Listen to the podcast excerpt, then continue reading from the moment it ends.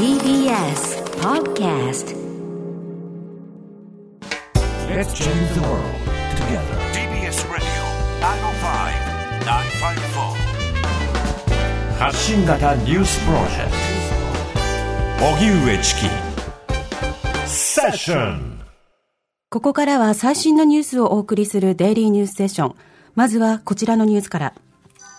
東京証券取引所でシステム障害、終日取引できず。東京証券取引所が今日、株式の全銘柄の取引を終日停止しました。東京証券取引所を傘下に持つ JPX 日本取引所グループによりますと、午前9時の取引開始前に相場情報を配信するシステムに障害があることが発覚。復旧作業を続けていますが、まだトラブルの原因が解明できておらず、明日以降の予定については改めて発表するとしています。全銘柄が取引できなくなる大規模な障害は極めて異例で、取引の開始前に出ていた売買注文の扱いが不透明になり、混乱が広がる可能性もあります。また、この障害の影響で、札幌、名古屋、福岡の各証券取引所でも取引ができない状況となりました。今日から東京発着の旅が GoTo に追加、入国制限も緩和に。7月末から始まった政府の観光振興策 GoTo トラベルキャンペーンに今日から東京を発着する旅行が加わり対象が全国となりました。また、新型コロナウイルスの感染拡大で売り上げが減少した飲食業界を支援する GoTo イートキャンペーンのポイント事業も今日から全国でスタート。その他、入国制限の緩和も始まりました。政府は感染防止と経済活動の両立を目指していますが、人の往来の増加が感染拡大を生まないか懸念の声も上がっています。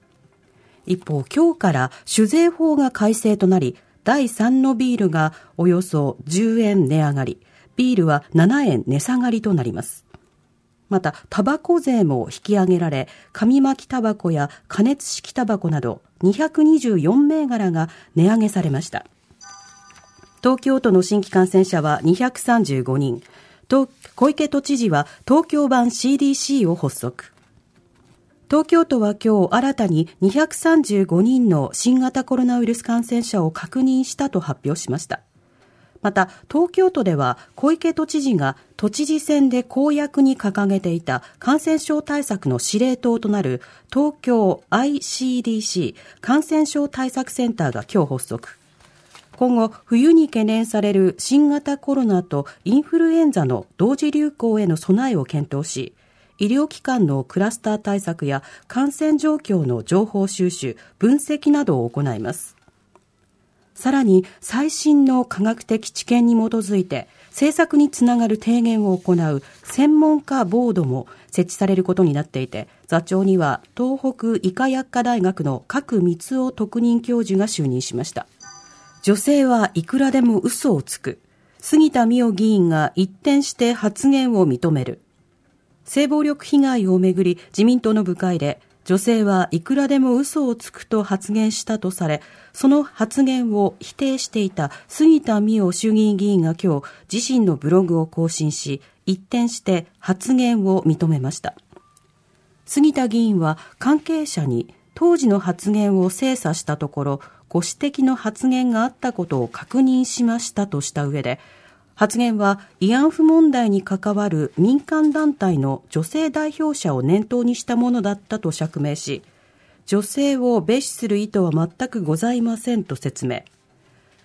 ご指摘の発言で女性のみが嘘をつくかのような印象を与え、ご不快な思いをさせてしまった方にはお詫び申し上げますと記しました。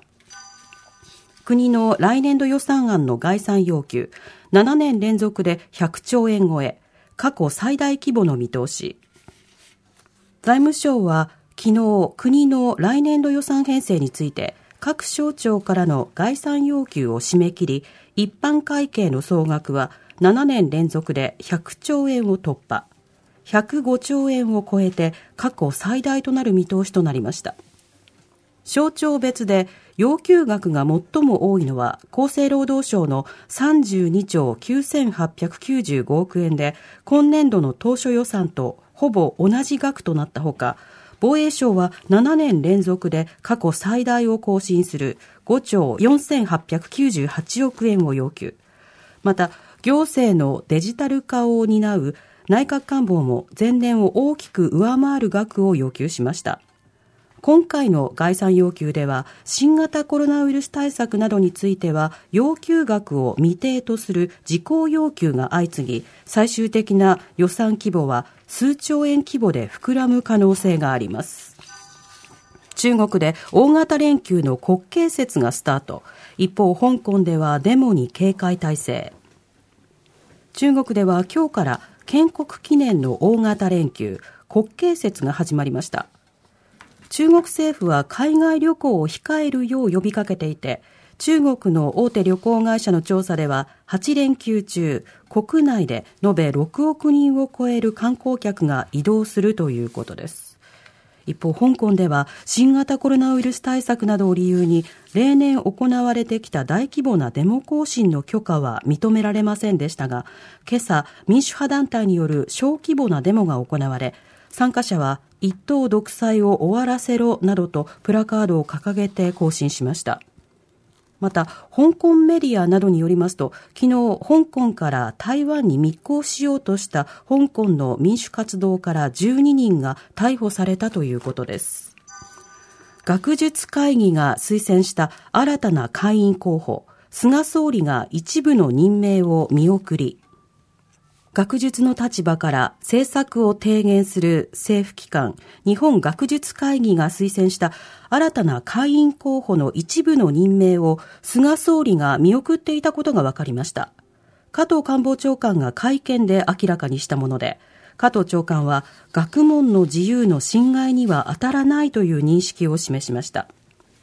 学術会議の会員は210人、任期は6年で3年ごとに半数が交代しますが、推薦された105人のうち6人が任命されず、うち1人は共謀罪の趣旨を盛り込んだ改正組織犯罪処罰法に反対していた大学教授だとみられます。現在の制度になった2004年度以降、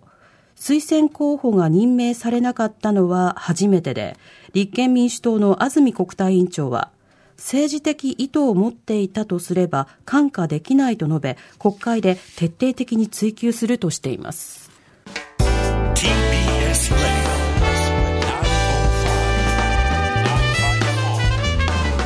知る若手動かす荻上チキセッションここで東京証券取引所のシステム障害についての続報です。システム障害により、今日のすべての取引を停止した東京証券取引所の宮原光一郎社長らが会見を行いました。本日、私どもの売買システムの障害によりまして、終日売買を停止することになり、多くの市場参加者の皆様、また投資家の皆様方に多大なご迷惑をおかけいたしましたことを深くお詫び申し上げます。誠に申し訳ございませんでした。本日朝7時4分に売買システムのデスク装置の故障が発生したことに伴いまして相場情報配信業務や売買監視業務に異常が発生いたしましたこれにより株価等の相場情報が正常に配信できなくなりました。今後故障いたしましたハードウェア交換作業等を実施させていただく予定であり明日は通常の売買ができるよう準備を進めております。サイバー攻撃に関しましては取引所の各ネットワーク全般に対しまして、常時リアルタイムで、例えば DDoS 攻撃等についての監視は行っておりまして、そうしたところで異常は検知しておりません。会見で宮原社長は、障害の原因について、機器が故障してバックアップへの切り替えが正常に行われなかったためと説明。今後、機器を交換し、明日以降、取引を再開できるよう対応するとしています。また今日の取引開始前や取引時間中に投資家が出していた売買の注文は無効となり明日以降も引き継がれないということです。